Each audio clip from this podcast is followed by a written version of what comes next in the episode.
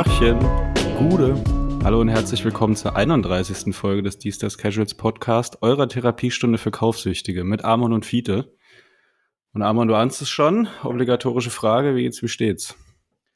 Bescheiden, um ehrlich zu sein. Also waren ja heute 38 Grad. Äh, nicht der optimalste äh, Tag für eine Podcastaufnahme und ich habe mich auch übel abgeschwitzt, werde dann im What Do You Wear Today Näheres zu erfahren, aber sonst alles gut. Netzhemd und äh, und Tanga. Nee, äh, ja, bei mir ist bei mir ist äh, oder ich bin ja der Grund, dass wir diesmal äh, verschieben mussten, weil ich tatsächlich jetzt auch mal Covid hatte. Zweieinhalb Jahre vorsichtig gewesen, aber irgendwann erfrischt es uns alle. Und ich habe jetzt eigentlich keine großen Auswirkungen. Aber heute bei der Hitze war dann schon ein bisschen eklig, aber naja, mein Gott, äh, war auf jeden Fall noch halbwegs glimpflich. Insofern wollen wir mal nicht so allmannmäßig die ganze Zeit meckern. Ja, hast du noch irgendwas, was dich, war jetzt eine längere Pause wieder, was dich irgendwie bewegt hat, was du noch loswerden willst? Ja, eigentlich nur ein kleines Dankeschön äh, an alle, die unserem Aufruf aus der äh, 30. Folge gefolgt sind und uns äh, eine 5-Sterne-Bewertung bei Spotify reingehauen haben. Das freut uns sehr. Das ist nochmal richtig in die Höhe geschossen und äh, einfach äh, mal Danke sagen an der Stelle. Ja, du hast mir letztens sogar so einen Screenshot geschickt, dass wir irgendwie in der Kategorie Mode oder so sogar irgendwo auf irgendeiner Liste auftauchen oder so, in, in irgendeinem Ranking. Ich dachte, ich spinne, ja. Ja, direkt, äh, direkt hinter dem Podcast, warum auch immer der in Mode gerankt ist. Ich wusste nicht, dass der mit Mode was zu tun hat, von Stefa äh, Stefano Zarella. Ich dachte, der wäre eher Koch oder hätte irgendwie da was mit zu tun. Aber naja, ist auch eine, weiß ich, ob das jetzt ehrenhaft oder unehrenhaft ist, keine Ahnung. Keine Ahnung, ja. Auf jeden Fall mit anderem Qualitätscontent äh, auf einer Liste. Das freut uns. Schön. Und was uns auch freut, ist, dass wir nicht alleine sind heute. Also nicht, dass ich auch mit dir gerne mal alleine babbel, aber wir haben heute einen, wie ich finde, sehr interessanten Gast und das ist der liebe Jens, beziehungsweise Jens Wagner. Äh, Jens unterstrich Wagner unterstrich Illustration auf Instagram. Äh, alles weitere, was er so macht, außer Illustration, das habe ich gerade schon gespoilert, äh, kann er vielleicht mal kurz selber sagen. Hallo Jens, grüß dich. Ja, hallo aus Hamburg. Danke, dass ich dabei sein darf. Ja, ich bin ähm, Illustrator und Grafiker, mache das Ganze freiberuflich und ähm, ja, wenn du meine Instagram-Seite ansprichst, da lade ich ja hauptsächlich Bilder hoch, die ich so im Fußballbereich zeichne, ähm, viele casual-bezogene Sachen, viele Designs, die ich mache für verschiedenste ja, Klamotten-Labels sozusagen und ich denke, das ist der Grund, warum ich heute dabei sein darf. Genau so ist es, ja. Ähm, du hast schon angesprochen, Illustration, Fußballbereich und sowas. Vielleicht kannst du uns da noch mal einen kurzen Einblick geben, also was du selber äh, vielleicht für einen Background hast und äh, ja, wie du zum Fußball gekommen bist, wo mh, mm, ja, schieß mal los. Du, du, hast eine Menge auf der Pfanne, insofern. Äh, ja, also ich, wann los. ich angefangen habe, Fußballfan zu werden, kann ich ehrlich gesagt gar nicht mehr sagen, weil ich weiß immer noch, dass mein Vater mir früher aus der Zeitung noch Berichte über den HSV vorlesen musste. Also das war offensichtlich, bevor ich selber lesen konnte. Und meine Eltern sind beide auch keine Fußballfans gewesen. Also ich kann euch nicht sagen, wie ich zum Fußball gekommen bin. Das, da kann ich mich nicht mehr dran erinnern. Aber irgendwo muss es dann eine Initialzündung gegeben haben. Ähm, ja, und dann habe ich mein erstes Fußballspiel im Volksparkstadion, im alten Volksparkstadion, damals noch 1975 gesehen, gegen Rot-Weiß Essen 4 zu 1. Und seitdem bin ich eigentlich äh, jedes Jahr immer zum HSV gegangen, dann noch die großen Zeiten des HSV in den 70er Jahren mit Kevin Keegan gesehen und dann natürlich die Erfolge noch aus den 80ern. Ähm, bin, habe selber auch Fußball gespielt, hat, ähm, und dann ist es so, wenn du selber irgendwie so im Verein spielst, dann bist du ja am Wochenende auch unterwegs, häufig mit der eigenen Mannschaft.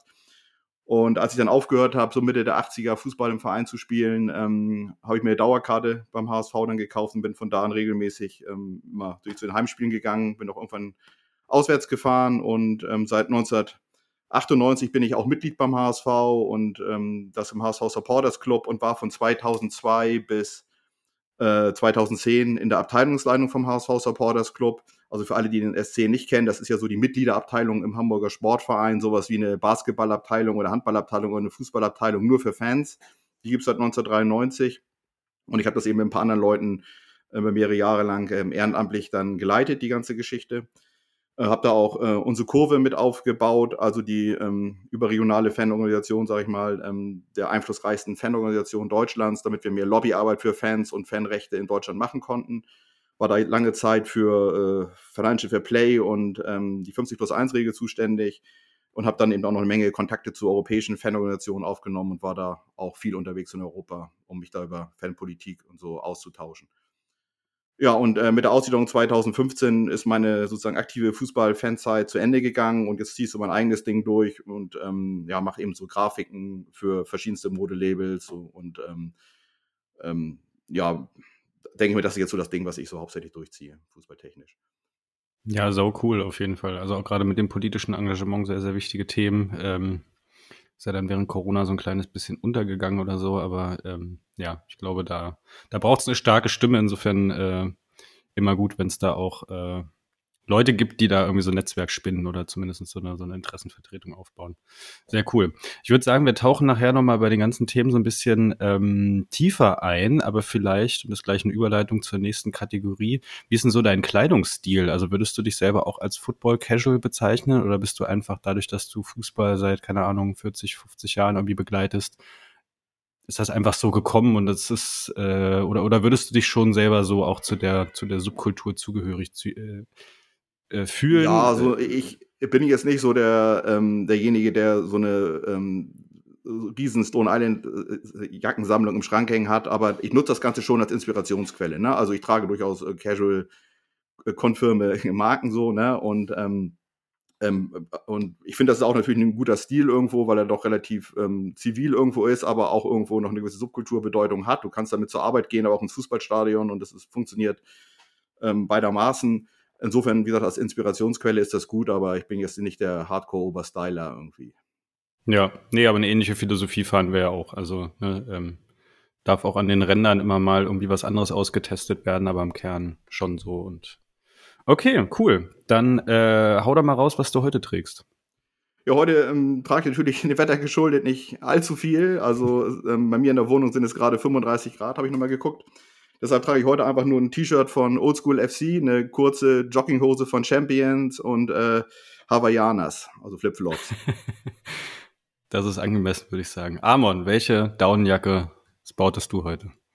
Also erstmal zur Vorgeschichte. Ich musste mich, wie gesagt, einmal umziehen, weil ähm, ich bin heute Morgen äh, extra früh aufgestanden, damit ich zur Post laufen kann, um was abzuholen. Ähm, weil ich mir dachte, okay, ey, wenn du um 13 Uhr in der prallen Mittagssonne darüber läufst, dann schaffst du es vielleicht zur Post, aber nicht mehr zurück und dein, dein latest Pickup und du selbst bist dann quasi ja eins mit dem Beton oder mit dem Bordstein.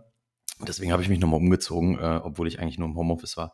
Äh, untenrum tatsächlich ähnlich wie bei äh, Jens, ähm, quasi einen eher ja, Flipflop, Sandale, wie auch immer, und zwar die äh, Arizona Eva, also aus diesem schadstoffarmen Kunststoff von Birkenstock in Weiß. Dazu eine Atzum Side Short. Das ist so eine Nylon Short, die ist perfekt für die heißen Tage, weil sie halt luftdurchlässig ist und ähm, quasi nicht so schwer ist wie jetzt zum Beispiel eine Cotton Shorts. In so einem rötlich-pinken Ton kommt jetzt ein bisschen komisch erstmal, aber da ist die Brücke zu meiner Oberbekleidung und zwar ein Stone Island Marina T-Shirt. Weiß obenrum, so quasi Collar Blocking und dann ziert in der Mitte so ein, so ein, so ein langer Schriftzug Stone Island Marina ähm, das T-Shirt und unten sind dann wieder diese rötlich-pinken Streifen, äh, ganz fein, äh, feinmaschig mit ganz dünnen Abständern und da kommt dieser Color Match quasi zu der Hose her. Also nicht wundern, warum ich eine fast pinke Hose trage. Ja, sommerlich frisch, sehr gut. Ich fange diesmal in der Mitte an und zwar habe ich ja diese wunderbare No, wunderbare no Nationality Searsucker Shorts äh, und habe ja beim letzten Mal schon gesagt, dass ich die mal relativ schwer kombinieren kann, weil ich kaum Schuhe in so einem grünen Olivton habe. Das hat sich jetzt geändert, weil ich ja den geilen äh, 990 V2 Teddy Santis New Balance Made in USA habe. Latest Pickup, den ich äh, sehr, sehr gefeiert habe, den ich jetzt quasi auch eine Woche durchgängig im Urlaub anhatte. Ähm, der passt sehr gut dazu. Der ist ja so grün, oliv äh, und so ein bisschen Sandbeige ist da noch mit drin. Äh, das heißt, das passt schon mal gut zusammen. Und dann habe ich obenrum einfach ein äh, graues Hemd angehabt. Das matcht dann auch wieder mit dem Schuh, mit diesem schönen haarigen Suede. Das ist, äh, ich glaube, das ist sogar Asos, also überhaupt nichts Besonderes, aber irgendwie, keine Ahnung, habe ich mal vor fünf, sechs, sieben Jahren gekauft. Qualität ist echt ganz ordentlich, also ist nichts dran. Mit so einem Granddad-Kragen, ist ganz lässig. Und äh, habe ich mir auch letztens bei Casual Couture irgendwie im Angebot geholt, diese Fjällraven Pocket, also quasi die so eine ja, die hat nur so einen ganz schmalen Gurt oder Riemen und dann ist das einfach wie so eine, ja, sagt man das, Slingback, keine Ahnung, Umhängetasche, äh, auch in diesem Olivton. Und weil ich heute draußen in der prallen Sonne war, tatsächlich auch eine Mütze. Ansonsten hätte ich irgendwie Sonnenstich bekommen. Und zwar äh, eine von Woodwood, diese schwarze Low-Profile Standard Cap mit dem kleinen WW-Schriftzug. Ja. Nice, nice, nice. Na denn, äh, machen wir mal gleich weiter, bevor wir uns bei der Vorrede aufhalten. Was sind eure Entdeckungen der Woche? Jens, dem Gast gebührt der Aufschlag. Ja, also meine Entdeckung der Woche ist eigentlich eine Wiederentdeckung der Woche sozusagen. Ähm, und zwar bin ich letzte Woche gereist. Ähm, ich denke, da werden wir gleich nochmal drauf zu sprechen kommen, aber ich war in Liverpool und ähm, wegen Corona bin ich zweieinhalb Jahre nicht mehr am Flughafen gewesen und nicht mehr geflogen. Und das war das erste Mal, dass ich wieder irgendwo im Flugzeug hingeflogen bin. Ähm, und habe mich auch sehr darauf gefreut, mal wieder auf die Insel zu können nach so langer Zeit.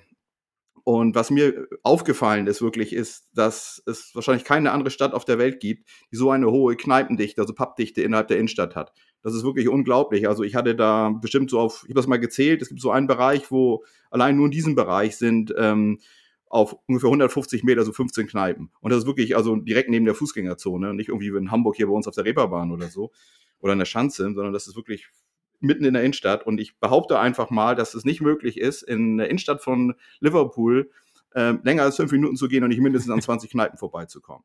Und das fand ich wirklich beeindruckend und ähm, ist mal eine Reiseempfehlung von mir. Ähm, wer also gerne mal Bier trinken geht und auf englische oder britische Pubs steht, sollte nach Liverpool fahren. Das klingt gut. Pubs mögen wir. Davon bin ich ausgegangen. Aber wie schaut's aus? Ja, sehr cool erstmal auf jeden Fall. Liverpool fehlt mir noch. Das muss ich irgendwann, ich hoffe Covid, naja, hm, vielleicht nächstes Jahr. Ich befürchte schon wieder, dass im Herbst, Winter äh, Reise, Reisen eher nur eingeschränkt möglich sind. Aber Liverpool steht auf jeden Fall ganz, ganz, ganz oben auf der Liste. Steht bei mir auch weit oben und ich war jetzt auch relativ lange, ich glaube seit 2019 oder 18 nicht mehr auf der Insel. Also vielleicht können wir eine Fahrgemeinschaft bilden, Amon. Ja, wenn du fahren willst, kannst du, ja, doch, eine, du kannst doch mittlerweile. Du kannst ja, auch mittlerweile, ey, du kannst, ne, durch einen äh, Eurotunnel fahren und alles, ja, ja. Ja, ja, mal eine Idee. Wobei die fahren mit dem Fahrrad. Aber, ne. ich, ich, ich wollte mal mit einem äh, Kollegen äh, von mir, äh, Grüße, du kennst ihn auch, Fiete Bene, der, der wollte nämlich unbedingt hier erwähnt, erwähnt werden, weil ich immer Bene, über ihn rede. Mann. Ich rede immer über ihn, aber nenne nicht seinen Namen, deswegen jetzt mal Bene. Ich wollte mit Bene mal eine Bustour dahin machen, die dauert ungefähr 20 Stunden. Das wäre auch ziemlich geil in so einem verschwitzten Bus mit so 50 Echt? anderen Leuten einfach nach London. Puh. Aber von Berlin dauert es 24 Stunden. Also ich glaube, es ist fast ein Minütchen kürzer noch von hier. Aber ja, gut, es macht einen Bock nicht fett. Ist schon relativ weit, ja. Ja, Bene, der Schutzpatron der Aperol-Trinker. Ähm, Grüße. Grüße. Naja, kommen wir vielleicht auch später nochmal drauf, warum Liverpool doch ein gut, eine gute Reisedestination sein könnte, abseits der, des gastronomischen Angebots. Aber vorher, Amon, hau mal raus, was du uns mitgebracht hast. Ja, meine Entdeckung der Woche ist tatsächlich jetzt keine klassische Entdeckung der Woche, als dass ich jetzt irgendwie die erst im Laufe der letzten Woche oder der letzten zwei Wochen kennengelernt äh, habe oder entdeckt habe, wie auch immer. Ähm, es ist ein YouTube- und Instagram-Account, dem ich schon sehr, sehr lange folge, und zwar äh, Wax and Tartans. Ähm, das ist ein äh, britischer äh, Zeitgenosse, der ein absoluter Barber-Geek ist, ähm, mit einfach total viel Wissen und Erfahrung. Bei ihm habe ich auch schon zwei, dreimal Sachen ähm, quasi auf ihre äh, Authentizität ähm, prüfen lassen. Und quasi auf den beiden Accounts, also ich beziehe mich jetzt sowohl auf den Instagram als auch auf den YouTube-Account, dreht sich alles rund um Barber, generell Wachsjacken und auch feine Knitwear und ähm, geile ähm, Derby Loafers und sowas alles. Also es ist ein sehr, sehr äh, eigener Style, sage ich mal, aber er hat halt auch einfach total viel Wissen und eine riesige Sammlung ähm, mit ganz vielen raren Kollabos, wie zum Beispiel Tokito, ähm, Denham oder uralt Inline Grails aus den 70er oder 80er Jahren, wie der Long Longhurst zum Beispiel oder der dem Sports Twin Pack. Das ist so eine, so eine Tasche, die irgendwann mal Barber in den 70er Jahren gemacht hat und da gibt's dann vielleicht jetzt noch fünf oder sechs Intakte auf der Welt, so ganz salopp gesagt. Also der ist auf jeden Fall äh, empfehlenswert, solltet ihr mal abchecken und ist wie gesagt auf YouTube und Instagram vertreten. Er hatte auch mal einen Blog, gleichnamigen Blog, aber da wurde seit über zwei Jahren nichts gepostet. Ich denke, das hat er eingestellt. Ist vielleicht auch so ein Stück weit dessen geschuldet, dass ich, also ich persönlich habe das Gefühl jedenfalls, dass so Blogs sich wirklich sehr stark ausdünnen irgendwie. Ja. Ja, gehe ich mit. Das ist auch so meine, äh, meine Wahrnehmung. Ähm, dann mache ich mal weiter. Ich habe mal wieder ein Buch, ähm, und zwar Ultraviolent. Äh, muss ich kurz erzählen, wie ich drauf gekommen bin. Und zwar hattest du eine, ich, ich glaube, es warst du jedenfalls im Discord, äh, was von Popular Front reingestellt, so eine Doku über ukrainische Hooligans, Ultras, die quasi im Krieg äh, kämpfen. Und also auch eine sehr gute Doku kann man sich anschauen. Und da habe ich mich mal so ein bisschen äh, bei Popular Front umgetan und die hatten da irgendwie auch einen Querverweis drauf. Und zwar ist das Buch ein Bildband, ist bei 550bc.com erschienen, beziehungsweise kann man, glaube ich, exklusiv da auch ordern. Und äh, genau, es ist halt ein Bildband ähm, über Ultras, Casuals, ähm, Hardcore-Fans im Prinzip und das Ganze ist alles in so, also es sind, sieht aus wie Analogfotos. Ich weiß nicht, ob es wirklich Analogfotos sind, aber es ist alles so äh, schwarz-weiß und halt auch so ein bisschen ähm, verrauscht, also so ein bisschen, wie sagt man, Grain, würde ich auf Englisch sagen. Äh, Bildrauschen, ja, egal. Also es hat so ein bisschen, ähm, es hat auch so ein bisschen dadurch, dass dieses Schwarz-Weiß ist und die Bilder zum Teil sehr martialisch sind, also auch irgendwelche Typen mit schwarzen äh, Balken vorm Gesicht und daneben irgendwelche Waffen aufgelistet, die sie denen abgenommen haben im Stadion und so. Also es hat was sehr martialisches, aber irgendwie auch was künstlerisches. Ähm, ist halt, also es ist ein richtiger Bildband einfach, ne? Limitiert auf 550 Stück. Ähm, 100 Seiten, 85 Fotos. Äh, kostet 45 Euro. Ich ringe noch so ein bisschen mit mir, ob ich es bestelle. Eigentlich ist es schon sehr geil. Ja, äh, genau. Kann man sich mal, kann man sich mal angucken, wenn man auf so Coffee Table Books steht, äh, mit mal vielleicht einem etwas alternativen Inhalt als irgendwie äh, bunten Bildchen von äh, süßen Tieren oder sowas, dann äh, ist das ein Blick wert. Ich glaube, es hat auch so einen leichten Ostblock-Fokus, aber da würde ich jetzt nicht die die Hand für uns Feuer legen. Auf jeden Fall ist hier was von Wisla, Krakau drin und äh, ich glaube, was habe ich hier noch gesehen? Egal, checkt es euch einfach mal aus und guckt, ob es was für euch ist. Ja, ich bin tatsächlich auch noch ein bisschen am Hadern mit mir gar nicht. Also der Preis ist okay, gerade so kleinere, unabhängige äh, Projekte sollte man auf jeden Fall immer irgendwie unterstützen. Mhm. Und ich finde, für ein Coffee Table Book ist es noch einigermaßen im Rahmen. Das Problem ist einfach nur, ich habe halt auch einfach schon sau viele Coffee Table Books, sei es jetzt Fashion oder ähm, Interieurdesign oder Architektur oder so. Aber ich komm, eigentlich kommt man nicht drum herum. Ne?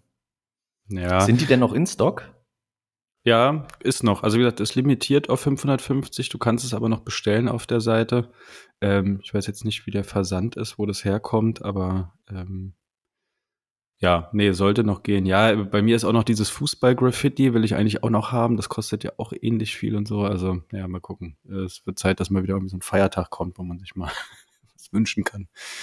Ja, vielleicht noch mal ähm, zu der zu dem kurzen kurzen Exkurs zum Thema äh, Hutzhutz Clan. Das wäre eigentlich auch eine, wenn genau. du es eh schon angesprochen hast, eigentlich auch eine super Entdeckung der Woche. Machen wir einfach noch mal einen Doppler draus. Checkt ja. einfach den Popular Front YouTube-Kanal äh, ab ich, wir verlinken euch den. Ähm, ist wirklich eine tolle Doku, auch wenn es den Verein schon seit 2016 oder 17 gar nicht mehr gibt, Arsenal Kiew. Aber die Hul-Gruppe gibt es noch oder Ultra-Gruppe gibt es noch, sehr in der Ukraine etwas.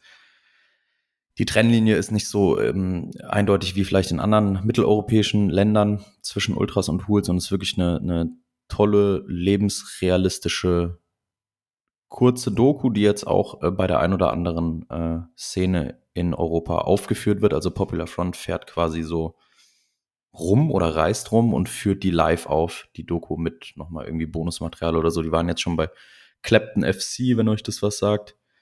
Und sind jetzt bei, weiß gar nicht, ob ich das sagen darf, St. Pauli. Okay. Und mal gucken, wo sie dann noch hingehen, aber muss man sich auch nicht geben. YouTube reicht völlig aus. 28 Minuten lang. Ja. Super informativ. Ja, ist halt wirklich krass. Also dieser Reporter, das ist irgendwie ein Brite, ne? Ich kannte den jetzt vorher nicht ja. oder sowas, aber halt auch so ein Schrank. Aber der reist dann halt wirklich, also fährt irgendwie auf dem Pickup, die sind alle schwer bewaffnet und der fährt halt als Reporter einfach mit denen rum und sowas, ne? Also das ist schon, schon ja, sehr nah dran auch, schon äh, wirklich beeindruckend. Ja. ja. generell, also jetzt mal auch fernab von ähm, den beiden Themen, ähm, auch wenn sie jetzt mit dem äh, Ultra Violent Buch erstmal primär nichts zu tun haben, außer dass ich halt darüber hinaus und du auch dann darauf gekommen bist aber generell ist der YouTube-Account empfehlenswert. Der, ähm, der, der, der Head-Off oder wie auch immer, der, der, der Initiator von diesem, von dieser ganzen, von diesem ganzen Medienkollektiv, nenne ich es jetzt mal, hat früher bei Weiß gearbeitet und hat da, mhm. wissen viele nicht, Weiß hat riesige, ähm, riesiges Ressort gehabt für Kriegsreportagen. Und äh, die haben dann so Scheiß gemacht, wie zu irgendeinem Kartell irgendwie äh, mhm. zu fahren, natürlich mit Presseanfrage und so, und haben die dann da begleitet. Und ähm, der macht nur so Kram. Also der war auch schon jetzt letztens auf Korsika. Da gibt's jetzt auch gerade enorme Riots, ist dann immer bei irgendwelchen Ausschreitungen auch dabei. Und ähm, ja, immer wo es, rappelt und wo irgendwie Waffengewalt im Spiel ist, äh, ist der zu finden. Ist natürlich auch riskant, ne? Enorm. Also ich meine, ähm, der, der hat zum Beispiel auch, der saß, glaube ich, ein Jahr lang in der, in der Türkei im Knast, weil er im Nordirak und in Nordsyrien ähm, den Konflikt, der während den, während, ja, während der Islamische Staat so sein Unwesen in Syrien getrieben hat, quasi den Konflikt zwischen äh, ja, den kurdischen Gebieten im Nordirak und in Nordsyrien und der Türkei hat er auch so ein bisschen ähm, beleuchtet und da wurde ihm alles abgenommen, da saß er im Knast und so, also ist schon heftig. Äh, zieht euch das mal rein. Der britische Paul Ronsheimer. das nicht für ernst nehmen. Gut, genug der Vorrede. Jens, zurück zu dir. Wollen wir dann nochmal äh, bei dem, bei dem Fan, beziehungsweise auch ähm, bei dem, unsere Kurve hieß es, ne? was du mitgegründet hast. Willst du mhm. da noch mal ganz kurz irgendwie ein, zwei Sachen zu sagen? Ja. Weil das finde ich halt schon sau interessant und eben auch wichtig. Äh, und dann widmen wir uns ganz der Kunst. Ja, wir hatten, also, also ich hatte ja vorhin erwähnt, dass ich 2002 das erste Mal in die Abteilungsleitung vom HSV Supporters Club gewählt wurde. Und ähm, der Supporters Club ist ja so vereinspolitisch im HSV schon eine starke Organisation gewesen bis zur Ausgliederung. Ähm, und da denke ich, haben wir auch die Vereinspolitik des Hamburger Sportvereins ganz gut mitgeprägt aber ähm, und haben auch die Dienstleistungsangebote für, für ähm, HSV-Fans gemacht. Wir hatten ja unseren eigenen Sonderzug auch ein paar Jahre lang, den wir wirklich geleast hatten. Und ähm, aber irgendwie haben wir gemerkt, dass es, wenn wir, dass wir zwar in Hamburg oder beim HSV was bewirken können, aber wenn es um Probleme geht, wenn du auswärts fährst, zum Beispiel Schalke war mal so ein Beispiel, da wurde es immer von der Polizei, wenn der Sonderzug da einge, äh, ähm, wurde oder ein, ankam am Bahnhof, die ist aber die freundlich begrüßt, durfte die Stadt nicht mehr betreten, musste sofort in die Busse und wurde dann, äh, ohne was zu essen oder auf Toilette zu gehen, dann direkt ins Stadion gefahren. Und das ähm, war etwas, was wir natürlich sehr kritisch gesehen haben. Und wir hatten natürlich dann als Fanorganisation des Hamburger Sportvereins wenig Chance, da was zu ändern, aber haben dann gemerkt, dass es, wenn du eigentlich dich zusammentust mit anderen Fanorganisationen, die aus solchen Städten kommen, ähm, dass man dann mehr erreichen kann. Und dann hatten wir die Idee, eigentlich so eine also in, in, im, im Supporters Club so eine Organisation zu gründen, wo die sagen wir, größten und einflussreichsten Fanorganisationen Deutschlands ähm, so eine Dachorganisation binden, äh, bilden. Und dann haben wir uns mit Vertretern von Eintracht Frankfurt, Borussia Dortmund und Gladbach getroffen. Und dann haben wir dann so einen Zusammenschluss gebildet, den wir unsere Kurve genannt haben. Und da sind nach und nach immer mehr ähm, Vereine dann beigetreten. Äh, ja, viele Bundesligisten, aber auch dann damals zweite Liga, vielleicht, vielleicht war noch ein Drittligist dabei. Ähm, und ähm, ja, dann konnten wir, glaube ich, ganz gut auch ähm, so neben Pro-Fans dann so als zweite große Lobbyorganisation für Fußballfans aktiv werden und Lobby, versuchen, Lobbyarbeit zu betreiben äh, für Fußballfans. Pro-Fans war ja eigentlich, ist ja so, ein, so ein Ultradachverband, da geht es dann mehr so um Legalisierung von Pyrotechnik und bei uns war dann eben so die 50 plus 1 Regel und Financial Play eher so die Themen und wie man Mitgliederrechte im Verein stärken kann. Oder wir haben dann auch Muster ähm, auf der unsere Kurve Homepage hochgeladen, wie man die 50 plus 1 Regel in der Satzung ähm, äh, verankern kann, ne? also dass man das in, in, auf einer Mitgliederversammlung einbringt als Satzungsänderungsantrag und dann ist die 50 plus 1 Regel praktisch Teil der Satzung. Wenn ich da mal reingrätschen darf, gab es da Vereine, die das umgesetzt haben, die da tatsächlich? Ja, das haben, also Dortmund hatte das damals gemacht, ich glaube auch Bielefeld, ähm, beim HSV ist es nach der Aussiedlung auch passiert. Ähm, ich glaube, das haben eine ganze Menge Vereine. Äh, Bayern München hat es ja auch in der Satzung. Ähm, ich weiß nicht, ob das alles immer jetzt auf die unsere Kurve-Satzung zurückging, aber das ist bei einigen Vereinen dann auch gemacht worden. Ja, cool. Das doch ein beachtlicher Erfolg, ja. Naja, und dann, ähm, dann hatten wir das Ganze sogar noch äh, über die nationale Schiene ausgedehnt. Wir hatten dann Kontakt zu Supporters Direct aufgenommen. Das ist ja der, die Dachorganisation der Supporters Trust aus Großbritannien. Die hatten damals angefangen, auch so einen europäischen Zweig aufzubauen ähm, weil viele Vereine in Spanien, Italien, die nicht unbedingt so eine EV-Struktur im Hintergrund haben wie deutsche Vereine, dann eben auch gucken wollten, also wie die Fans dieser Vereine, wie können wir mehr Einfluss auf unsere Vereine nehmen und da war eben dieses Trust-Modell aus Großbritannien äh, interessant und ähm, ja, und dann hatte ich eben ähm, Glück, dass ich mit dann damals Antonia Hagemann, die äh, eigentlich aus Bremen kommt, aber in England gewohnt hat und dafür Supporters Direct so diesen europäischen Zweig aufgebaut hat, mit der ähm, schon, die schon vorher kennengelernt hatte. Und ja, dann bin ich immer zu ganz vielen ähm, Fankongressen in ganz Europa irgendwann hingeflogen und habe mich mit Fans über Fußball unterhalten und wie man Fanrechte stärken kann. Und ja, abends haben wir dann klein zusammen gesoffen immer. Das war eine ganz geile Zeit, muss ich sagen. Also wahrscheinlich so die beste Zeit meines Lebens, weil ich da wirklich durch ganz Europa geflogen bin und, und Fans kennengelernt habe, die eine ähnliche Meinung zum Fußball hatten wie ich aber ähm, und aber auch eine ähnliche, ähnliche Lebenseinstellung. Ähm, ja, und dann geht es abends immer in die Kneipen. Also das war wirklich top. Und wie gesagt, das hatte ich dann beendet, als der HSV 2015 ausgegliedert hatte. Da hat mir das nicht so gefallen, wie die Mitgliedschaft, aber auch viele Fans des HSV mit dem Supporters umgesprungen sind. Da war ich sehr enttäuscht und dann habe ich mich so aus der aktiven Fanszene ähm, zurückgezogen. Das war diese HSV Plus Geschichte oder so. Ja, ne? genau. Das war ja eigentlich, mhm. wenn man das mal später mit dem Brexit oder so vergleicht, das war ja schon eine sehr populistische Bewegung. Ne? Also so, ähm, wo man dann ähm, einfache Fra Antworten auf komplexe Fragen sozusagen vorgegeben hat. Man hat den Leuten das erzählt, was sie hören wollten. Und ähm, wenn man mal guckt, was versprochen wurde und wo der HSV jetzt steht, da ist also nicht viel ähm, gehalten worden. Ne? Ja, wir hatten ja auch schon Mirko von Casual Couture zu Gast. Der hat ja damals auch äh, berichtet, dass das für ihn irgendwie so ein, so ein massiver Umbruch war und äh, genau sein Engagement dann irgendwie auch stark zurückgefahren wurde. Da können wir jetzt gleich eine Brücke schlagen, aber bevor wir dahin kommen, vielleicht erzählst du uns noch mal äh, ein bisschen was zu deinem ja, zu, zu, zu deinem künstlerischen Schaffen. Wie, wie hat das angefangen? War das am Anfang ein Hobby oder warst du das immer schon? War das dein Hauptberuf und alles andere war sozusagen Hobby und zivilgesellschaftliches Engagement? Also wie war da die Gewichtung? Hast du irgendwie, also hast du Kunst studiert? Hast du einfach immer schon gerne gezeichnet oder kam das erst spät? Wie, wie kam es denn dazu? Ja, also ich habe immer schon gern gezeichnet, also auch früher in der Schule schon. Ähm, habe auch Kunstleistungskurs gehabt obwohl ich wohl nicht immer so talentiert äh, gewesen bin, weil meine Eltern hatten noch mal so Kinderzeichnungen von mir aufgehoben und die waren irgendwie nicht so doll, aber es muss dann irgendwann gekommen sein, wann, wann genau, äh, weiß ich nicht, ähm, dass ich eben gemerkt habe, ich habe da ein gutes äh, Händchen für, ne, für so ein Zeichnen. Und ähm, habe dann nach dem, nach dem Abi, ähm, musste ich erst noch zur Bundeswehr und wollte eigentlich Grafikdesign studieren und Illustration in Hamburg an so einer äh, Fachhochschule, aber die haben nur einmal im Jahr Studenten aufgenommen und das war irgendwie blöd mit meiner, äh, ich bin im, ähm, April entlassen worden von der Bundeswehr und ich glaube, die hätten dann im Mai wieder aufgenommen und das war zu kurz. Dann hätten sie, hätte ich ein Jahr warten müssen, dann hätte ich eine Mappe einreichen müssen. Ob ich dann angenommen worden wäre, wusste ich nicht. Und dann deshalb habe ich das dann ähm, nicht weiter verfolgt und habe dann durch Zufall erfahren, dass man in Lüneburg einen neuen Studiengang an der Uni eingerichtet hatte, der angewandte Kulturwissenschaften hieß. Und da hatte ich auch Kunst als Hauptfach.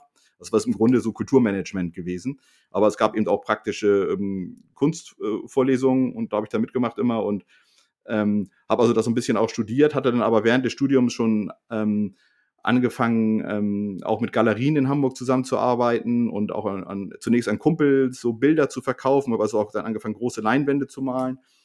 Und später ging das dann auch an Leute raus, die ich nicht kannte. Und das ist dann immer ein ganz gutes Zeichen, dass man da irgendwie auch äh, vielleicht mehr mit erreichen kann, wenn Leute Bilder kaufen, die man vorher noch nicht gekannt hat. Ne? Wenn du so Kumpels, ja, das ist immer noch was anderes, aber so Fremde. Das war dann so für mich das, erste Zeichen, wo ich mir gesagt habe, vielleicht kann ich das ja auch beruflich machen, also nach dem Studium. Und ähm, habe dann tatsächlich mich nach dem Studium als Illustrator und äh, Grafiker ähm, selbstständig gemacht und habe also nie im festen Angestelltenverhältnis irgendwie gearbeitet, außer meine Zeit bei der Bundeswehr eben die 15 Monate. Ja, und seit äh, jetzt fast, wie lange ist das jetzt her? 30 Jahre oder ne, 25 Jahre bin ich jetzt ähm, selbstständig äh, in Hamburg als Grafiker und Illustrator tätig. Und ähm, ja, jetzt seit ein paar Jahren habe ich auch wieder angefangen, auf Leinwänden zu malen und ähm, äh, mal da eben auch so fußballbezogene Bilder. Okay, ja, sehr cool. Also rote Linie sozusagen. Ähm, Hast du mal so Ausflüge irgendwie in Graffiti gemacht oder so? Sind ja auch viele oder äh, sich irgendwie tätowiert oder irgendwas? Oder wirklich immer so dieses Illustrationen, Bilder, künstlerische? Also nicht, dass das andere nicht auch künstlerisch ist oder so, aber das, da gibt es ja manchmal auch irgendwie Querverwebung. Nee, ich habe selber, also gesprayt hatte ich selber nie, aber ich hatte mit verschiedenen ähm, Hamburger Sprayern ähm, zusammengearbeitet. Das heißt, die haben dann auch meine Designs zum Beispiel ins Volksparkstadion gesprüht, also in der Zusammenarbeit. Die haben das, hm. Ich habe denen die Grafiken geliefert, die ich damals für den SC gemacht hatte. Und die haben dann ihre sozusagen Interpretation davon in Zusammenarbeit mit mir auf die äh, Wände des Stadions gesprüht oder auch im Umfeld des Stadions gab es eine ganze Menge ähm, Graffitis, die wir, ähm, ich dann gemeinsam mit anderen Sprayern, Sprayern gemacht hatte. Tätowiert bin ich nicht, habe ich, äh, das ist auch irgendwie blöd, wenn du selber zeichnest und du merkst, dass du alle drei Jahre deinen dein Style änderst oder dass du ähm, ähm, äh, ähm, ja Sachen, die ich früher gemalt habe, und siehst du, dann siehst du auch einmal Fehler, die man früher nicht gesehen hab, hat. Und ähm, das hat mich immer davon abgehalten, mich zu tätowieren, weil ich glaube, ich hätte mich tierisch geärgert, wenn, wenn ich irgendwie eine Tätowierung hätte, die ich heute scheiße finden würde. Das ist, glaube ich, noch bei so bei einem, der selber zeichnet, äh, ist es noch was anderes. Und ähm, aber ich habe tatsächlich für einige Tätowierer auch mal Vorlagen gemacht und es gibt auch eine Menge Leute, die äh, sich irgendwelche Motive von mir tätowiert haben das finde ich dann auch immer ganz cool. Aber manchmal fragen die auch dann auch an, ob, ob sie das denn auch dürfen. Wo ich mich dann immer frage, ja, wenn sie das jetzt machen, ich reiße ihnen das nicht von der Haut, wenn sie mich vorher nicht gefragt haben. Na gut, aber es ist ja schon eine Respektsbekundung, ja, wenn man ja. den Künstler respektiert und vorher fragt, finde ich eigentlich schon korrekt. Ja, ist auch ganz okay. Ja, vielleicht da können wir eine Brücke schlagen und zwar viele deiner Motive oder zumindest die Designs, die ich jetzt kenne, irgendwie, die haben ja schon irgendwie, äh, ja, gerade für die Casual Culture oder so popkulturell irgendwie, äh, also nicht nur einen hohen Wiedererkennungswert, sondern sind, sind ja, sind ja wirklich eigenprägsam. Äh, ich würde jetzt mal steile These wagen, die meisten Leute kennen deine Arbeit von Casual Couture, weil du da eine ganze Menge von machst. Ich habe tatsächlich auch was davon. Und zwar, als ich damals den schönen Diadora N9000 bei Casual Couture bestellt habe, nachdem wir da im Outfit Battle waren, äh, haben sie mir noch dieses Diadora-Poster dazu gelegt. Und das habe ich tatsächlich jetzt auch gerahmt hier stehen. Das müsste auch von dir sein, ja, ne? das ist auch von mir, ja. Genau, vielleicht kannst du uns da mal sagen, wie da die Zusammenarbeit kam, ähm, was du da so alles machst. Also würde mal tippen, eine ganze Menge, weil wie gesagt, diese Casual Couture Illustrationen, die sind ja alle irgendwie aus einem Guss und äh, mhm. wahrscheinlich ist das kein Kollektiv, was dahinter steckt, sondern es bist alles du. ja, ich glaube, bei den Postern also manchmal, es gab auch zwei, drei Sachen oder äh, ein Design, das hat auch mal Peter O'Toole gemacht oder jemand anders, aber ich würde sagen, so 95 Prozent der, auch der T-Shirt-Designs, der von ähm, Casual Couture oder 90 Prozent sind, sind von mir.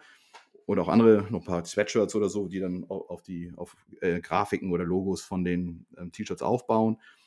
Ähm, der, die Zusammenarbeit ist damals entstanden, eigentlich äh, dass ich auch in den Entstehungsprozess ziemlich mit involviert gewesen bin, weil ich hatte einen Kumpel, der hat, das war ein Brite, der in Hamburg gewohnt hat. Und mit denen habe ich zusammen äh, so eine Klamottenmarke gemacht, die hieß äh, Hawkins and Joseph. Ich weiß nicht, ob die noch einer kennt. Die gab es für, für, sechs, Ken Zeitraum von sechs Jahren ungefähr. Kennen wir, mit der sympathischen Bulldogge. Genau, mit Winston. und, ähm, und mein Kumpel Robert, der kannte eben auch Mirko und Mirko hatte damals beim HSV aufgehört und dann hat, hatten sie sich überlegt, ob man zu, zusammen ähm, so, so einen Casual-Laden aufmacht. Also mein Kumpel war total in dieser Casual-Szene drin aus, aus Großbritannien. Ähm, der kannte sich da super gut aus, wie auch in ganz vielen anderen Subkulturen. Und Hawkins und Joseph war ja eigentlich erst so ein, so ein Musik-Subkultur-Ding aus den 80ern und ist dann später erst in die Fußballrichtung gegangen. Aber der war eben wirklich, der war, war ein bisschen jünger als ich, also keine Ahnung, der ist vielleicht Anfang der 70er Jahre oder so geboren worden.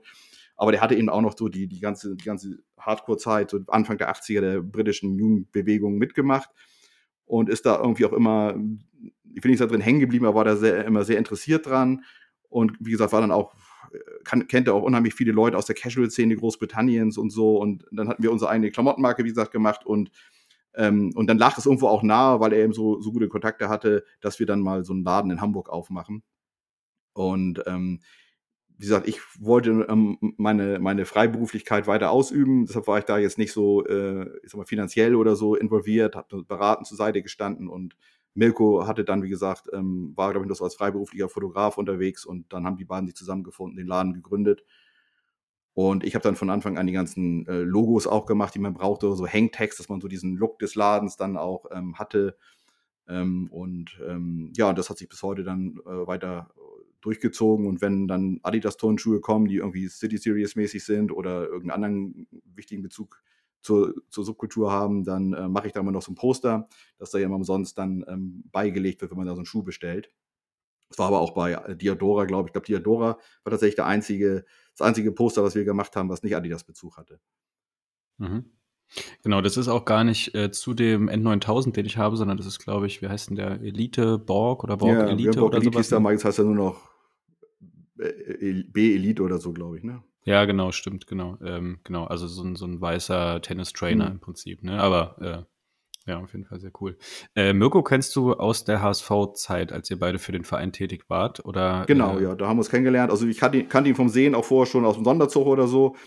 Ähm, haben uns bei Auswärtsfahrten sind wir uns durchaus schon mal Weg gelaufen, aber dann hat, als ich noch in der Abteilungsleitung war, hatten wir eine Mitgliederkampagne gemacht, die ist dann ziemlich durch die Decke gegangen. Wir hatten in kürzester Zeit irgendwie, sind wir von 12.000 auf 25.000 Mitglieder innerhalb von ein paar Wochen gewachsen. Und dann kam unsere Mitgliederverwaltung nicht mehr hinterher und dann haben wir uns überlegt, das bisschen ähm, auszudehnen, neue Leute zu finden, auch das umzustrukturieren. Und dann hat er sich Mirko da beworben und dann hat er sozusagen, dann haben wir ihn eingestellt und ähm, zusammen mit dem Vorstand so haben wir dann ähm, Bewerbungsgespräche geführt und Mirko ist es dann geworden und der hat dann die Mitgliederverwaltung zunächst einmal ähm, ich sag mal, reformiert und auf einen zeitgemäßen Stand gebracht und hat dann einige Jahre für den HSV und für die Mitgliederverwaltung und den Supporters Club dann hauptberuflich gearbeitet. Und irgendwann, wie genau das dann gekommen ist, weiß nicht, ist er dann aber ähm, wieder Freiberufler geworden und hat dann später den Laden gegründet. Ja, wer das nochmal im Detail nachhören will, da haben wir auch zwei sehr äh, ausführliche und sympathische Folgen mit Mirko gemacht. Also die nochmal die noch anhören. Ich weiß jetzt nicht mehr, welche Nummer es war. Ich weiß nicht, irgendwas 16 oder so. Irgendwie, keine Ahnung, findet ihr ja. Echt? Sieben oder sieben und acht, neun oder neun und zehn? Naja, sehr früh ja, jedenfalls. Ja, sehr früh. Findet man schnell raus, genau. Äh, äh, Nochmal dazu, der, der britische Geschäftspartner, war das der, der auch die Theke angeschleppt hat? Mirko hatte so eine Anekdote erzählt, dass die irgendwie so eine Theke aus so einem Pub ausgebaut haben. Und, ja, äh, genau, die, die Geschichte ist ja die, dass da früher mal Kneipen drin waren in dem, in dem Laden und dass wir uns dann überlegt hatten, dass wir diesen Kneipenaspekt auch in die Deko des Geschäftes mit einbeziehen. Und auch heute wird ja da noch Bier verkauft und zwar auch eine Eigenmarke von Casual Kultur. Also da habe ich auch die eine Menge sehr, Bier sehr lecker ist. Äh, designen können. Also das war das ist natürlich auch eine dankbare Aufgabe sowas machen zu dürfen und zu können. Ähm, und äh, ja, dann hatten wir eben die Idee, dass wir so ein Pub äh, zu machen und wir wollten dann so einen Tresen haben und dann hat mein Kumpel da, also der Robert, dann tatsächlich in Irland jemanden gefunden, der äh, ja so eine alte Bar irgendwo rumstehen hatte, die tatsächlich aus dem Tempelbar-Distrikt kam. Und die wurde dann irgendwie äh, nach Hamburg transportiert und dann haben wir sie dann da in den Laden aufgebaut. Ähm, und ja, ich denke, das, ist, das passt auch ganz geil zusammen, ne? dieser, dieser Bar-Charakter ähm, und ähm, dieser, der Verkauf, fußballbezogene äh, Klamottengeschichte, also das passt ja wie die Faust aufs Auge, Voll. zumal es auch irgendwie so den, die, die, Historie des Ladens weiter fortführt, ne? weil er immer eine Kneipe war. Genau, das, das hat, äh, das hat Mirko da auch äh, mit der, mit der Fernsehserie, mit der britischen und sowas auch alles erläutert, genau. Äh, ja, wer mal in Hamburg ist, geht mal in den Laden, äh, denn das, das Bier schmeckt tatsächlich auch sehr, sehr gut. Also ich war irgendwann, ich glaube letztes Jahr oder so, bin ich äh, von Hamburg aus in Urlaub gefahren und hatte dann auch noch irgendwie so einen Tag Aufenthalt und äh, bin auch mal vorbeispaziert, hab's gekostet, also tipptopp. Kann man auch nicht mit der Post bestellen, weil es, äh, glaube ich, ein Zwickelbier ist und äh, darauf gekühlt werden muss. Ja, das ist nicht so lange haltbar, das stimmt. Genau, genau, ja. Ja, alright, okay. Ähm, aber jetzt machst du ja nicht nur Casual Couture, wenn da auch sehr, sehr viel und äh, für viele sicherlich sehr präsent. Äh, du hast gerade schon gesagt, eigene Brand hattest du mal, Hawkins und Joseph, die ist jetzt aber nicht mehr aktiv, ne? Ich glaube, die Webseite gibt es noch, aber du kannst da nichts mehr bestellen. Ähm, also ja. Also die ist, im Grunde ist die, liegt die auf Eis oder ist tot eigentlich auch. Was eigentlich schade ist, weil das war ein, eigentlich eine gute Geschichte. Aber gut, es ist wie es ist. Ja, äh, es kommen und gehen Projekte ja. sozusagen, ne? Aber genau, ist mir auf jeden Fall auch noch bekannt. Jetzt hast du aber ja vorhin bei What Do You Wear Today auch schon auf Oldschool FC äh, hingewiesen oder dass du eine, ein T-Shirt davon trägst. Das ist ja von, von und mit Cass Pennant, äh, kennen sicherlich alle. Mhm. Da hast du auch deine Finger im Spiel, ne? Hast du uns verraten. Ja, genau. Also, das ist eine Marke, die ich zusammen mit äh, Cass Pennant ähm, betreibe. Also, ich kannte Cass schon länger, also vor Oldschool FC. Er hat, wir hatten damals auch ähm, uns kennengelernt, eigentlich über Hawkins und Joseph, ähm, weil es, ich war mal in England und ich habe gewusst, dass Cass Pennant irgendwie gehört, dass Cass Pennant so einen Kurzfilm produziert hat, der Beverly hieß. Und ähm, da ging es sehr um, um, um, also musikalisch war da sehr viel Ska-Musik drin. Und dass die Geschichte war, dass da eben so Beverly, das ist so ein halbschwarzes Mädchen, die in Anfang der 80er Jahre nach ähm, Leicester gezogen ist, mit sich in so einen Skinhead verliebt hatte. Und der hat, hat natürlich mit seiner rechten Skinhead-Szene da abgehangen. Und das war dann so eine Romeo und Julio-Geschichte praktisch vor Subkultur-Hintergrund. Und der Film ist aber nur 15 oder 20 Minuten lang. Aber da spielt auch Vicky McClure mit, die ja auch bei This is England mitgespielt hat. Ähm, und die haben halt ganz gute Besetzung ähm, zusammenbekommen. Und diese Beverly, ich weiß nicht, ob einer diese Dokumentation, die Cass Pennon produziert hat, über Casuals kennt, wo es dann um diese, äh, hauptsächlich nur um Klamotten geht, eigentlich. Ähm, da ist Beverly auch mit drin. Das ist einer der ersten Frauen, die dann auch in der Casual-Szene sozusagen äh, drin waren, von der ähm, Leicester Baby Squad. Ähm, und ähm, ja, wie gesagt, ich wusste, dass er das, das Projekt plant und bin, habe mich da mit ihm mal getroffen, als ich in London war. Und dann haben wir gemerkt, dass wir auf einer gemeinsamen Wellenlänge liegen, was so die Sicht über Fußball und so anbelangt und aber auch so beide so einen subkulturellen Background haben, der irgendwo in den 80er Jahren liegt. Und dann hatten wir entschlossen, für Hawkins und Joseph erstmal so ein Merchandise-T-Shirt für, diese für dieses Beverly-Projekt zu machen. Und dann habe ich da eben ein paar Zeichnungen gemacht. Und dann habe ich gesagt, okay, es muss ja auch noch ein Filmplakat geben und habe dann aus den T-Shirt-Designs auch ein Filmplakat gemacht. Äh, und das fand er, glaube ich, ganz geil. Und dann ja, war das nachher so, dass wir gesagt haben, es gibt eine Cass Pennon-Kollektion bei Hawkins Joseph.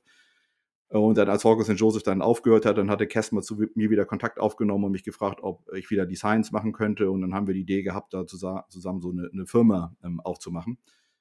Was allerdings äh, zeitlich ein bisschen blöd war, weil das äh, fiel genau äh, in, in ähm, diese Corona-Brexit-Geschichte ähm, irgendwie. Und ähm, äh, naja, und dann waren auch noch im, aufgrund von Corona so Fußballspiele ja nicht mit viel Zuschauern versehen und ähm, also es gab, gibt bestimmt bessere ähm, Zeitpunkte, um eine Klamottenmarke zu gründen als, als äh, Ende letzten Jahres, Anfang letzten, vorletzten Jahres. Ja, war eine Frage hier? Äh, nee, ich wollte nur anmerken, dass es den Beaverly-Kurzfilm einfach auf YouTube auch zu genau, sehen Genau, den kann man sich da angucken. Und er hat, glaube ich, mittlerweile auch 25 Preise auf Kurzfilmfestivals abgesahnt und lief auch in Cannes und so. Also kann man sich durchaus angucken. Das ist ein interessantes Projekt. Sollte auch als lang äh, Spielfilm mal produziert werden, aber wo da jetzt die Pläne sind, weiß ich nicht. Oder wie weit die fortgeschritten sind. Ähm, ich hätte noch eine Frage zum Thema Hawkins und Joseph. Äh, ist das einfach so ausgelaufen oder hat, hattet ihr wirklich dann irgendwann mal gesagt, ey, okay, das rentiert sich nicht mehr oder wir haben da keinen Bock mehr drauf, wir haben da keine Kappa mehr für, kannst du darüber reden? Und wenn ja, ähm, würde ich mich freuen, wenn du das ein bisschen erläutern könntest, was da dann dazu geführt hat, dass ihr gesagt habt, ähm, wir machen das nicht mehr weiter. Ja, der, der, Hauptgrund war, dass mein Kumpel dann irgendwie aufgrund von privaten Gründen zurück nach Großbritannien musste. Und äh, wie gesagt, er hat ja vorher in Hamburg gewohnt und da hat man sich natürlich immer getroffen und dann irgendwann ist das so wie so eine Fernbeziehung. Beziehung, das läuft dann so ein bisschen äh, so auseinander. Man, das ist nicht was anderes, wenn du dich treffen kannst, du kannst Design, Designs besprechen und sitzt zusammen bei mir am Rechner und entwirfst was gemeinsam. Also wenn du da jetzt irgendwie äh, ein paar hundert Kilometer da irgendwie über zwei Inseln entfernt dann ähm, äh, ja, über Telefon kommunizieren musst. Ähm, ja, deshalb ist es dann irgendwann ähm, so ein bisschen eingeschlafen einfach. Also das, das war es. Also es, ist wirklich so, so, so ausgelaufen, kann man sagen. Okay, alles klar. Nee, super, danke dir. Genau. Ähm, vielleicht gehen wir noch mal so ein bisschen in deinen Arbeitsprozess rein. Ähm, Kannst du da so einen Einblick geben, wie das abläuft? Also ist das dann, du hast ja wahrscheinlich irgendwie so eine Art Stammkundenkreis oder sowas mhm. äh, und dann ruft Mirko an, hier äh, schon wieder neuer Adidas Stockholm, äh, Jens leg los. Ähm, aber wie läuft das ab? Also gehst du sonst irgendwie noch äh, ja, aktiv auf Kundenakquise oder ist das wirklich, hast du so deine Dauerbrenner und bist da eigentlich gut ausgelastet und wenn also gleich noch anschließende Frage, wie läuft das dann ab? Wird es dann einfach nur, also zum Beispiel, wenn ich zu meiner Tätowiererin gehe, dann sage ich der einfach immer, du, ich hab, will hier einen Lorbeerkranz haben, mache ein Foto von äh, meinem Oberschenkel, wo es hin soll und den Rest macht sie. Und ich lasse mich am Ende über, äh, überraschen und feiere halt ihre Kunst und lasse mir das dann eins zu eins zu tätowieren. Äh, wie, wie machen Kunden da Vorgaben? Wie sehr hast du eigene Hand und äh, ja, wie ist das so abgesteckt? Vielleicht gibt es uns da mal so einen Arbeitseinblick. Also ich mache ja nicht nur für Fußball bezogene Geschichten was, sondern ich habe auch Kunden in der freien Wirtschaft, die alles Mögliche machen. Ich habe einen großen Kunden in der Pharmaindustrie. Also das ist keine große Firma jetzt, aber die ist ein großer Kunde für mich. Die kommen sehr viel interessanten Aufträgen auf mich zu. Äh, und das, ja, es ist schon so, wenn du Illustrator bist, dann kommt natürlich irgendein Kunde und sagt, ich habe die und die Idee, das und das ist, äh, dafür brauche ich eine Illustration und da äh, kannst du mir da was zeichnen und dann ist natürlich auch eine Menge Input vom Kunden da. Das finde ich dann auch okay, weil da muss ich nicht so im Dunkeln fischen immer, ne, oder drüben fischen. Weil wenn du jetzt illustrierst, äh, da geht ja schon eine Menge Zeit ähm, drauf und wenn das dann äh, sozusagen an den Interessen des Kunden vorbeigeht, dann ist die Zeit ja irgendwie äh, verschwendet irgendwie. Das, das ist relativ frustrierend. Insofern bin ich dann auch immer froh, wenn eine Menge Input vom Kunden kommt. Ich bin auch froh, wenn ähm, sie mir irgendeine Stilrichtung schon nennen können dann. Ne? Also dass, dass sie sagen, hier, den Künstler finde ich gut, kannst du so zeichnen, dann äh, ist man irgendwie auf der sicheren Seite. Ähm, insofern ist, wenn du Illustrator bist, dann äh, bist du ein Dienstleister und da musst du das umsetzen, was dein Kunde von dir erwartet und dann arbeitet man auch eng mit dem Kunden zusammen. Also was anderes ist, wenn du freiberuflich oder freie Arbeiten machst, also wenn du Künstler bist, dann äh, dann machst oder wenn ich Bilder male, dann mache hm. ich einfach das, was mir gefällt. Ne? Und ähm, hm. äh, das ist dann völlig frei und losgelöst von, von anderen Einflüssen. Und äh, wenn ich jetzt mit Mirko was zusammen mache, dann ist es auch so, es kommt der neue Stockholm und dann habe ich eine Idee dann sofort. Also bei so City-Series-Dingern, wenn du jetzt einen markanten, äh, was weiß ich, architektonischen, äh, architektonisches Highlight aus der Stadt hast, dann ist es ja auch nicht so schwer, das dann ähm, da einzubauen. Das liegt dann ja nahe. Aber manchmal müssen wir schon ein bisschen nachdenken, wenn da so eine City-Serie kommt, wie jetzt Trieste oder so, wo man nicht sofort weiß, was ist da jetzt so toll an der Stadt oder wie sieht die aus dann brainstormen wir schon gemeinsam und überlegen, was wir da zeichnen können. Also, und dann, ja, denke ich mir da irgendwas aus und setze das dann um. So läuft das eigentlich ab, ne? Ja, und wie, wie machst du das technisch? Zeichnest du irgendwie analog und scannst das dann ein und digitalisierst das? Oder machst du direkt irgendwie, hast du so Graphic Tablet oder iPad oder so? Wie läuft das ab? Also ich habe so ein Vakuum-Art-Pad, aber das, das nutze ich eigentlich nicht, äh, muss ich sagen. Äh, also das ist wirklich so, dass ich vieles direkt am Rechner dann baue. Also wenn das so gerade Linien sind, dann nutze ich eben den Computer, also Grafikprogramme.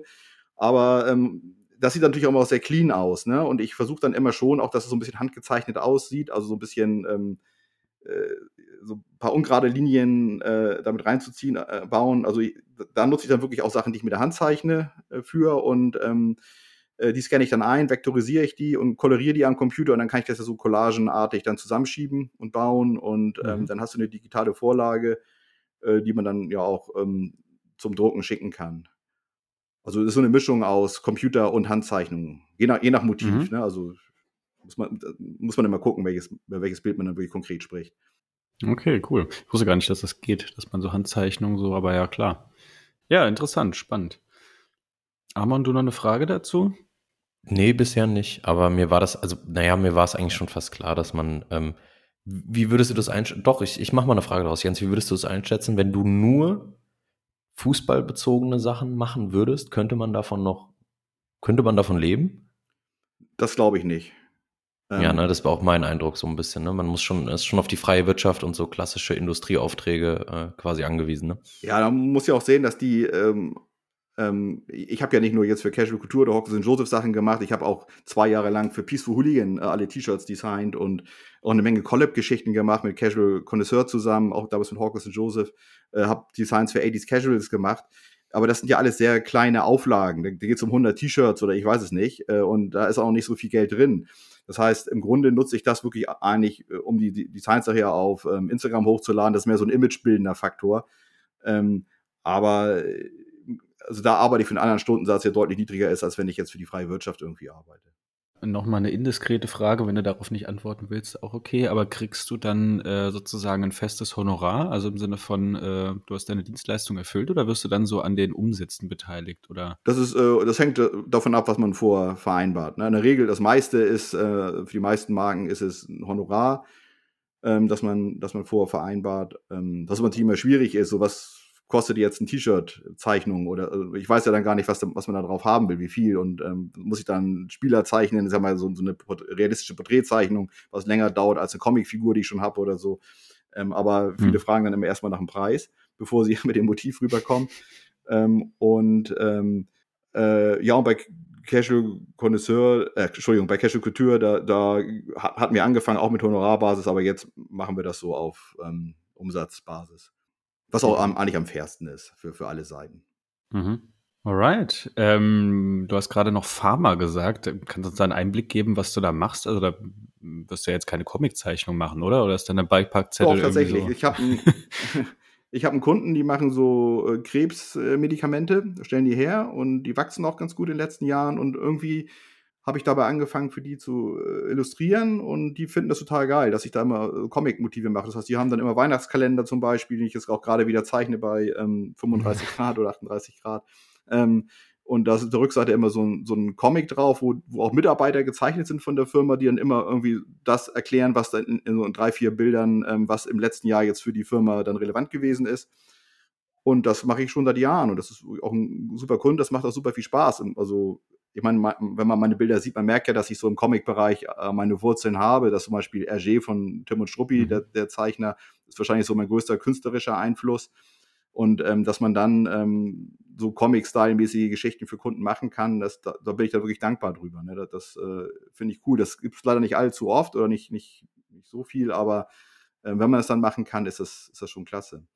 Ja, cool, das ist sehr erfrischend. Okay, hätte ich jetzt nicht Comic und Pharma, hätte ich jetzt echt nicht zusammengebracht, aber spricht ja für die Firma das Ding. Ja, aber das ist äh, ganz witzig, die, die, machen dann auch, die gehen auch auf Messen und machen dann ihre Messestände mit meinen Motiven und das äh, sorgt da wirklich auch für mhm. Aufmerksamkeit da, ne? Weil genau wie du sagst, es bringt niemand zusammen, da äh, kannst du Aufmerksamkeit mit generieren. Ja, gerade als kleine Firma muss man ja wie so ein Eyecatcher generieren, ist nicht, nicht verkehrt. Mhm. Amon hat noch eine Frage. Ja, darf ich äh, fragen, was du für Casual Connoisseur alles gemacht hast? Ich erinnere mich jetzt, wo du gerade darüber gesprochen hast, dass du mal den den Hund von Tom und Dan illustriert hast. Otis, kann das sein? Heißt der so?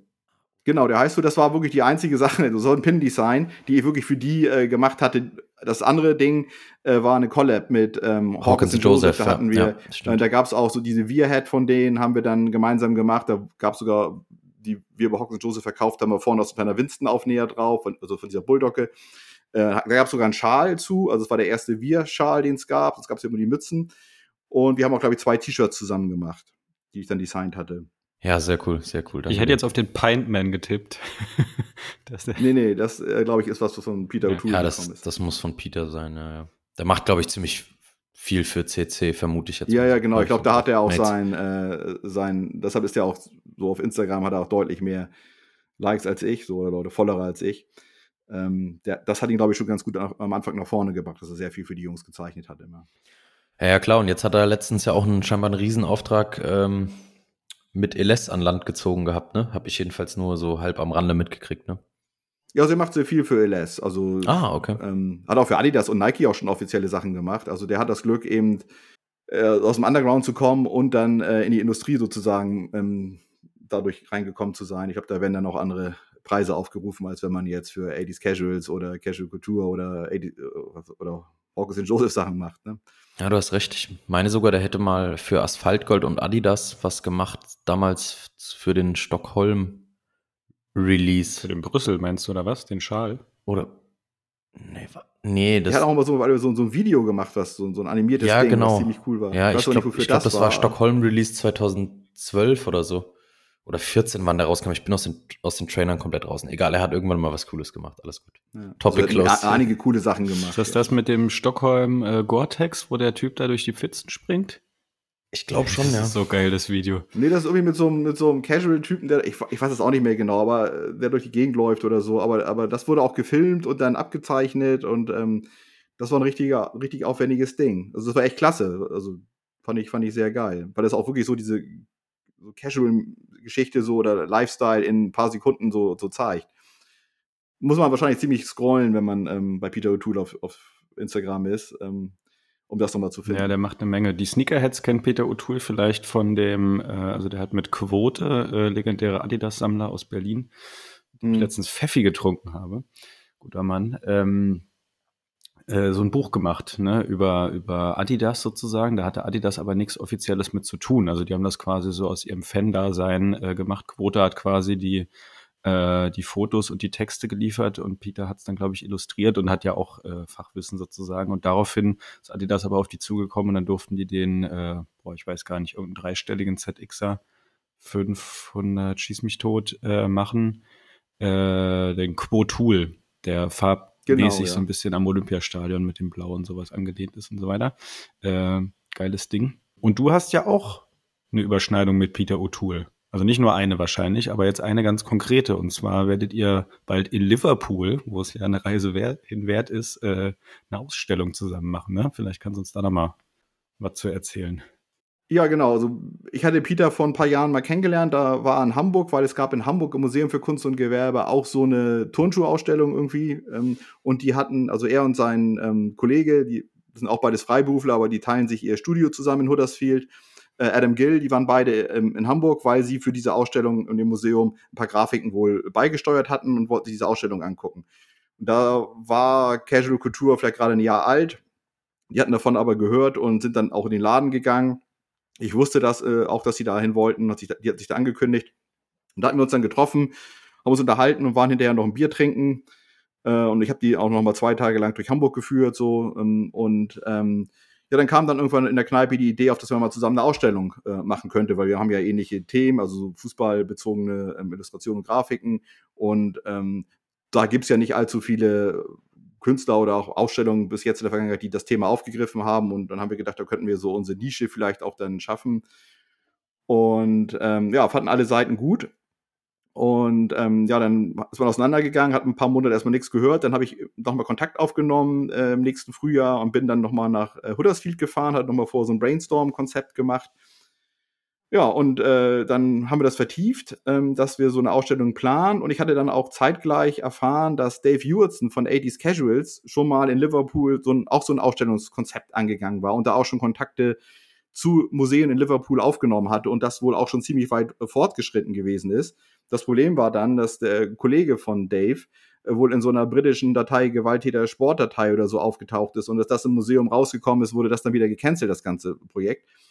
Ähm, jedenfalls habe ich mich dann ein paar Tage später mit Dave nochmal in Liverpool getroffen, hatte ihm das auch nochmal ähm, erklärt, was ich vorhatte und er hat mir gesagt, was er schon als Idee hatte und ja, dann hat daraufhin ähm, hat er dann äh, Kontakte zu den Museums, Museums of Liverpool aufgenommen und zu seiner ehemaligen Kuratorin, die er da kannte eben äh, und die fand das Thema immer nach wie vor spannend und die hat sich dann sehr dafür eingesetzt, dass das wirklich auch jetzt als Ausstellung ähm, demnächst stattfinden wird. Also ich war da auch ein paar Mal jetzt in den letzten Jahren drüben und wir haben die Ausstellung konzipiert und jetzt vom 3. Ähm, November bis zum 12. Februar, glaube ich, wird jetzt in der Walker Art Gallery, das ist eines der bedeutendsten Kunstmuseums, Kunstmuseen ähm, Großbritanniens außerhalb Londons, ähm, dort eine Ausstellung zum Thema Casual und äh, Fankultur ähm, stattfinden. Ja, so gut, ey. Ich würde mir das tatsächlich ganz gerne geben. Amon, vielleicht können wir da irgendwann Ende des Jahres nochmal in die Reiseplanung gehen. Ja, du wolltest ja im Auto dahin fahren, hast du ja vorhin gesagt. Kannst, kannst du mir mal berichten, wie man das macht? naja, mal gucken, vielleicht nehmen wir doch den CO2-neutralen Flieger. Ähm, ja, muss auch bis Manchester wahrscheinlich, ne? Mache ich zumindest immer. Und dann im Zug weiter. Ja, interessant, äh, interessant wäre es auf jeden Fall. Also ich hätte schon Bock, ähm, Vielleicht folgt da mal ein Impressionspost dann mit vielen geilen Sachen. Ähm, wie groß ist die Ausstellung? Wie viele, ja, Artefakte ist das falsche Wort, wie viele Ausstellungsobjekte? Also die Ausstellung geht tatsächlich über drei Räume in, in dem Museum. Also wie viele Quadratmeter das sind, kann ich schlecht schätzen, aber bestimmt ein paar hundert. Ne? Also das wird, wird schon eine sehr große Ausstellung werden. Wie viele Bilder da jetzt wirklich genau in den Wänden hängen, kann ich eigentlich nicht genau sagen, weil das, das wurde besprochen äh, bei einem der letzten, beim vorletzten Treffen, aber da konnte ich nicht, weil ich da Corona hatte. Äh, und deshalb war ich nur per Videokonferenz ähm, wie zugeschaltet und die hatten dann ihre Pläne auf dem Tisch liegen und die konnte ich nicht sehen. Insofern äh, kann ich das nicht, aber ich schätze mal, dass es so über 100, äh, um die 100 ähm, Gemälde und Grafiken zu sehen sein werden. Aber das wird nicht nur ähm, jetzt eine Kunstausstellung sein. Da geht es dann, also auch um, um Klamotten natürlich. Also es würden dann auch so Anziehpuppen zu sehen sein, wo dann die Originalklamotten zu sehen sein werden, die eben die ersten Casuals in Liverpool in den 80er Jahren noch wirklich getragen haben. Ne? Ähm, also es geht um Klamotten, um Kunst und dann kommen auch noch so popkulturelle Einflüsse dazu. Also welche äh, Filme guckt man, welche Bücher liest man, welche Musik hat man gehört. Äh, wie war es vielleicht auch in den 80ern in, in Liverpool oder in Großbritannien jung zu sein, ne? so mit 14, 15.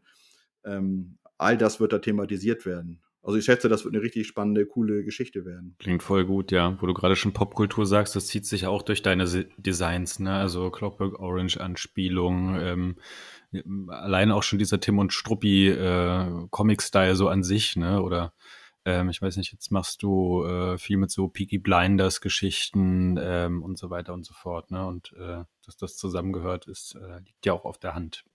Ja, das sieht man ja auch bei anderen Klamottenmarken, also Casual Connoisseur oder auch 80s Casuals, die haben das ja auch ähm, sehr stark gemacht, ne, dass man ähm, ich denke, das Casual-Ding ist ja eigentlich, äh, zum Fußball zu gehen, ohne zu zeigen, dass man Fußballfan ist. Und dann kannst du natürlich keine großen fußballrelevanten Themen äh, darauf äh, auf T-Shirts oder so drucken oder Vereinsfarben oder ähnliches. Du musst also irgendwas machen, was man als fußballrelevant erkennt, aber was nicht direkt Fußball ist. Und dann bietet sich so popkulturelle Geschichten ja einfach ja. an. Genau, Filme, Musik etc. und so fort. Äh, ja, klingt voll gut. Äh, da seid ihr wahrscheinlich noch nicht so weit, aber gibt es da irgendwie wie so eine Art Auftaktveranstaltung, Vernissage oder irgendwie, keine Ahnung, irgendwas drumrum, oder? Es ist geplant, ähm, es fehlt aber noch ein Sponsor und äh, ähm, ob da jetzt ähm, ist aber nur für Sponsoren und Künstler und äh, Museumsleute was ist oder ob das wirklich öffentlich ist, weiß ich ehrlich gesagt noch nicht. Also das ähm, äh, ist noch, wie die, diese, diese Überlegungen sind noch relativ steckt noch in den Kinderschuhen, was glaube ich auch daran liegt, dass, dass, die, dass man sich noch nach einem Sponsor umgucken muss. Insofern, ähm, es gibt es am 3. November, aber ob da jetzt jeder hinkommen kann oder nicht, das weiß ich nicht. Ansonsten geht das, glaube ich, am Sonnabend ist es dann der vierte oder ist es der dritte, ich weiß nicht, da geht das dann offiziell los. Okay. Dass man da rein kann. Der Eintritt ist übrigens frei. Oh, krass. Ähm, weil das Museum der Meinung ist, dass man da sich neue Zielgruppen Gruppen mit erschließen kann, auch jüngere Leute, die sonst nicht ins Museum gehen, deshalb wollten die das gerne ohne Eintritt machen. Aber die Museen, also zumindest die staatlichen, sind in Großbritannien ja eh immer frei, was äh, auch eine Riesenempfehlung ist, wenn man mal in London ist oder so. Äh, National Art Gallery, ist es so? Jedenfalls die große Art Gallery oder auch das äh, British Museum und sowas, die sind ja alle kostenlos, also die privaten. Ja, aber zum Teil die Sonderausstellung nicht. Für die musst du dann ah, bezahlen. Okay. Und das ist ja eine Sonderausstellung und äh, also andere okay. Sonderausstellungen, die da vor in diesem Museum waren, in der Walker Art Gallery, Die äh, haben tatsächlich Geld gekostet. Ich glaube nicht alle, aber einige zumindest. Und, ähm, und die wird aber jetzt kostenlos sein. Okay, krass. Na gut, ja, klingt, klingt total nice. Äh, wie gesagt, ich, ich hätte Bock drauf. Mal gucken, was Corona dann so macht. Ich drücke natürlich alle Daumen, dass es, äh, dass es euch nicht einschränkt. Ähm, ja, das hoffen wir auch. Das haben wir jetzt auch schon ein Jahr verloren. Ähm, aber es ist, wie es ist. Ne? Hm. Also die Hoffnung ist auf alle Fälle da, dass es besser wird als letztes Jahr. Ja.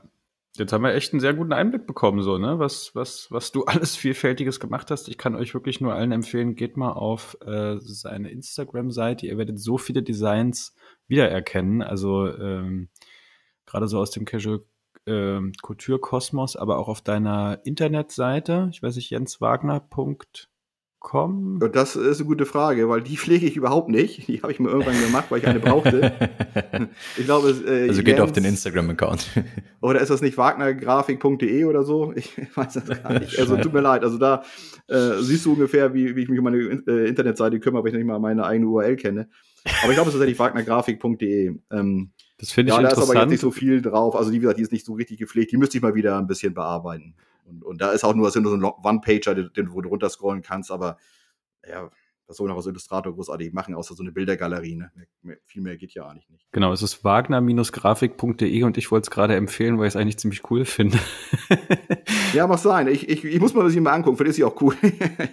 ich weiß, ich habe war lange nicht mehr drauf, wie gesagt. Genau, weil man da halt auch nochmal so einen Einblick bekommt, was du alles gemacht hast. Und genau, man, man scrollt einfach so runter und da ist das auch nochmal mit Hawkins and Joseph. Das ist jetzt auf dem Instagram-Account, zumindest wenn man von oben nach unten geht, äh, natürlich jetzt nicht mehr so präsent. Äh, aber eben auch noch ein paar freie Arbeiten, die du gemacht hast. Also, ähm, ja, genau. Also finde ich, finde ich so, um die Bandbreite mal äh, sich anzuschauen, was du machst und wie dein Stil ist oder wie er sich vielleicht auch entwickelt hat, ähm, fast noch besser als den Instagram-Account. Ähm, Genau, auch für, für ein HFC-Fall sehe ich hier was, äh, Spieltagsplakat. Ja, da habe ich die äh, Plakate äh, gemacht am Anfang. Genau, Casual Couture, äh, wissen wir, genau. Ähm, oder auch diese, diese, ist das hier wie so ein Comic, wo da der, äh, na, Peaky Blinders äh, äh, Charakter, wie heißt er? Ähm, Thomas Shelby. Thomas Shelby. Thomas Shelby, genau. Und rechts der Herr von ähm, Clockwork Orange. Clockwork Orange, Alex, ja. Alex, genau, sich gegenüberstehen. Ähm, das gibt es auch als T-Shirt von, oder gab es als T-Shirt von Casual Couture ja auch mal. Also nicht direkt das Motiv, aber ähm, eins, das darauf angelehnt war. Also Genau. Ein bisschen abgeändert. Genau, da kenne ich es auch her, aber jetzt hier auf der Webseite sieht es wirklich nach Comic aus. Ist das ein richtiger Comic oder ist das nur so ein Plakat? Nee, nee, das äh, ist dann, ähm, ich mache immer so, äh, ja, Comics sind nun mal ein, ein eine große Inspirationsquelle für mich und deshalb mache ich immer so viele Fake-Comic-Cover. Ja, okay. Aber ich, ich habe auch so Groschenromane oder so, so finde ich alles auch cool. Oder ich finde auch Pin-Ups von früher cool oder so. Also alles, was so von den so 40er bis 70er Jahren an, an Illustration und Grafikdesign war, inspiriert mich irgendwo. Also, aber nicht so unbedingt die Hochkultur. Also ich muss jetzt nicht Picasso nachmalen oder so, sondern eher das, was man so an, an Zeitungsständen früher mal ähm, äh, so fand, ne, für, für 1,30 Euro oder 1,30 Mark damals ja noch, so als Gespenstergeschichten oder sowas hat mich immer irgendwie fasziniert. Ja, cool. Und Porträts machst du auch. Also kann ich jetzt auch sagen, hier, äh, Fiete hätte gern seine Visage dann mal in den Comic-Stil übersetzt, oder ist. Ja, ja, genau, das kann ich auch machen. Ja, okay. Das ist dann wahrscheinlich was, was du per Hand machst und, und danach abscannst, ne? Ja, ich kriege dann ein Foto, ne, und dann wird das Foto abgezeichnet und ähm, dann wird das, das Gezeichnete eingescannt und dann äh, werden die Linien nochmal fein getuned und alles äh, schick gemacht sozusagen. Und äh, ja, dann muss man gucken, welchen Hintergrund man da nimmt und dann, ja, dann hat man ein Porträt in der Regel. Cool. Dann muss man hoffen, dass der Kunde damit zufrieden ist. Davon gehe ich aus. Also es ist schon ja, nah am Original so, dran. Hier, so, mach noch die Falte weg und mach mich ein bisschen dünner und, und sowas musst du dir schon anhören, ne? Also. Naja, gut, okay. Und verkaufst du auch eigene Bilder oder eigene Kunst, weil du auch vorhin gesagt hast, du malst? Oder ist das dann, wo du sagst, okay, das ist Hobby, das ist für mich ähm, und ähm, da muss ich jetzt nicht irgendwie noch äh, das mit meiner selbstständigen Tätigkeit vermischen? Oder, oder wie sieht es da aus? Also ich würde gerne mal irgendwie wieder so an den Kunstmarkt äh, comebacken, so, sozusagen. Also wie gesagt, ich hatte ja früher schon während des Studiums mit so ein paar Galerien in Hamburg zusammengearbeitet, wo ich dann auch freie Arbeiten von mir verkauft hatte. Ähm, das ist vielleicht auch ganz gut, um die Rente irgendwann mal aufzubessern. Ähm, und, aber jetzt hatte ich ja wieder auch angefangen zu malen. Das war tatsächlich jetzt für die Ausstellung, dass ich, mhm. da habe ich ungefähr auch so zehn oder elf Leinwände jetzt von mir hängen, plus noch ein, dieses Beverly-Plakat, also dieses Poster als Druck. Und ich habe auch noch ein paar mehr Arbeiten gemacht in den letzten Jahren, die eigentlich für diese Ausstellung relevant gewesen wären. Äh, und ähm, habe also nichts geplant, das jetzt zu verkaufen, aber es kann sein, dass einige Arbeiten, die ich jetzt nur für diese Ausstellung ähm, gemacht habe, dass man die hinterher noch weiter verkaufen kann. Wenn einer anfragt, äh, bin ich nicht abgeneigt. Ähm, aber das muss ich nicht unbedingt machen. Also dafür habe ich es jetzt nicht gemacht, aber es kann sein, dass es irgendwann mal wieder passiert, dass ich eine Verkaufsausstellung mache. Mhm. Ähm, aber so nichts geplant. Alrighty. Ja, ich finde, wir haben einen sehr, sehr guten Überblick bekommen. Amon, hast du noch irgendwie Fragen, Anmerkungen? Ich Aufträge? Ich, ich überlege mir, ich, nee, nee, na, das nicht. Ich überlege, was ich dir, vielleicht schenke ich dir was von Jens zu Weihnachten, muss ich mal schauen. Ich spreche mal mit Jens ja, im Nachgang, ja, ja. Ja. okay. Wenn du deine eigene, wenn du deine eigene Visage oder, nee, das sind ja auch Ganzkörperporträts, oder? Kann ich machen, wie ihr wollt, ne, also, ähm, Gerne etwas muskulöser dann. ja, das ist dann genau. Da fängt es schon an. Kannst ne? ja, kannst ja eine Downjacke anziehen, dann, dann äh, passt das ja vielleicht. Ähm, nee, worauf ich zurückkommen wollte. Was hast du wegen, wegen äh, Peter O'Toole und Quote gesagt? Wegen ja, die haben, die haben einen Schuh zusammen gemacht, den, den Quote-Tool. Ja, ja, aber das, also ich glaube, du hast da was vermischt. Das ist ein ZX420. Ja, genau, ich wusste jetzt die, die, die Nummer nicht mehr. Okay, ZX420. Also ja, genau, ein dreistelliger ich, ZX. Genau, ja, weil, aber es war ja nicht der einzige, sondern es gibt ja auch noch einen anderen ZX500 OG, aber den hat nur äh, Quote gemacht. Der ist auch sehr krass. Weiß nicht, ob du den gerade vor Augen hast.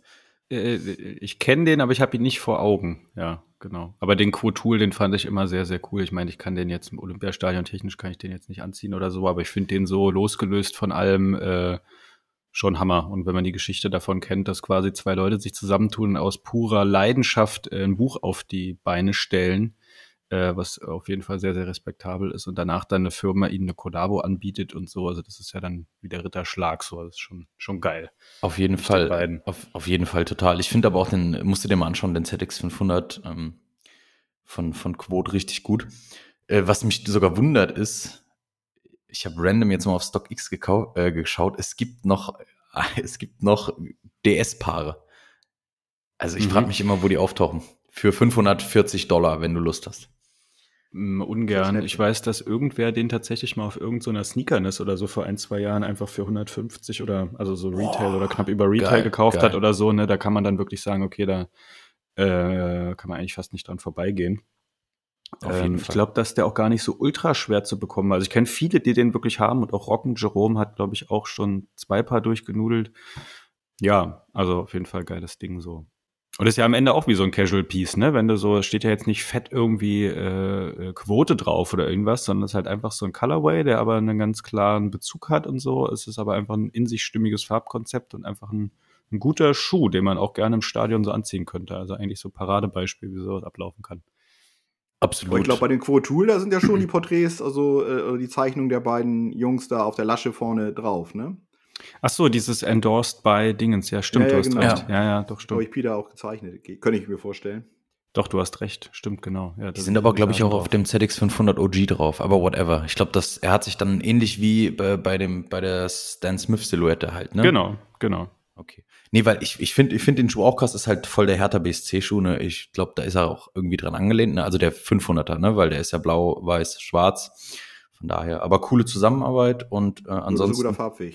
Ja, genau. ähm, Na, der, um, der 420 hat ja rot und blau und das ist genau, die, ja. äh, ich glaube, das Blau von den Sitzen und das Rot von der Tatanbahn. Nee, die Tatanbahn ist ja blau. Dann ist es wahrscheinlich andersrum. Also irgendwie sowas hat auch äh, auf jeden Fall Stadionfarbbezug.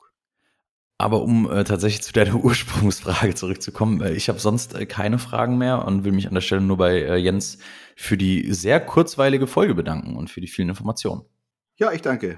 Kann ich mich nur anschließen, hat Spaß gemacht. Äh, ich plane dieses Jahr auch noch einen Hamburg-Trip, aber äh, Zeitplan steht noch nicht fest. Vielleicht kann man sich ja da mal auf so ein halbes Liter Bier irgendwo einfinden. Mal gucken. Das wäre sehr schön, da würde ich mich sehr freuen. Ja. Genau, mit, äh, mit Mirko hat es ja auch noch nicht geklappt mit dem, mit dem Meetup. Vielleicht können wir das irgendwie ver verbinden. Ja, das passt sicherlich. Genau. Dann. Nee, würde mich freuen, wenn ihr kommt. Vielen Dank, dass ihr mich eingeladen habt. Hat mir sehr viel Spaß gemacht. Ähm, war eine neue Erfahrung für mich auch und ähm, ja, wünsche euch noch alles Gute vom weiteren Weg mit eurem Podcast. ja, vielen, vielen Dank. Äh, vielen es, Dank. Es, es, lebt von spannenden, authentischen Charakteren, die was zu erzählen haben. Und da warst du wieder ein gutes Beispiel. Insofern vielen, vielen Dank. An alle anderen bleibt gesund, macht nichts Dummes oder äh, wenn doch, lasst euch nicht erwischen. Folgt uns auf Instagram, äh, schreibt uns gerne Kommentare, Anregungen, Empfehlungen der Woche. Bei mir wird die Liste langsam etwas knapper. Insofern freue ich mich auch über, über Empfehlungen. Ja, was bleibt sonst noch zu sagen? Bis zur nächsten Therapiestunde für Kaufsüchtige.